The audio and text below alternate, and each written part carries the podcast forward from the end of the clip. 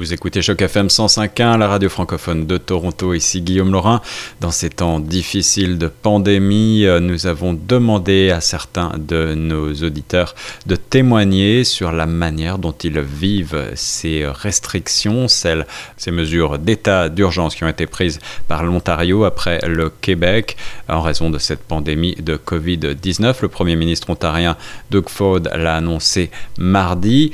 Comment est-ce que vous vivez ces fermetures de restaurants, de bars, de cinéma ou encore euh, de garderies? Comment est-ce que vous vivez ces interdictions de rassemblement de plus de 50 personnes?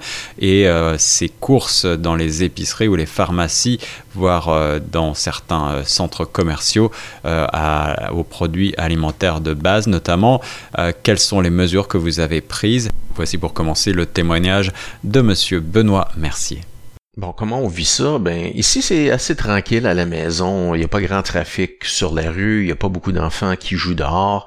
Je crois que le monde pratique la distanciation sociale ou l'éloignement social. Personnellement, moi, je travaille de la maison en temps normal, donc c'est pas une situation qui est différente. Le niveau d'activité est différent. Par exemple, c'est beaucoup plus tranquille, beaucoup plus calme. Il y a moins d'interaction avec les clients. Euh, mon épouse, par contre, elle est forcée de faire du télétravail et puis sa compagnie a mis les ressources informatiques à sa disposition. Donc on passe euh, toute la journée ensemble à travailler dans nos bureaux respectifs, mais quand même, c'est une différence à ce point de vue-là.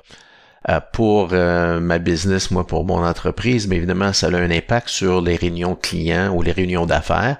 Les interactions sont assez quand même limitées. On se demande un peu quel va être l'impact à l'économie à long terme pour les petites moyennes entreprises et puis pour les gens aussi s'il va y avoir des mises à pied parce qu'il y a beaucoup de fermetures de restaurants, de, de bureaux et tout et tout. Pour ce qui est du comportement observé, on voit le magasinage de panique avec le monde qui achète euh, beaucoup de papier de toilette et puis d'autres trucs comme ça. On voit les étagères vides. Ça surprend un peu parce qu'on se demande qu'est-ce qui arriverait dans le cas, disons, d'un état de guerre ou d'une urgence vraiment grande?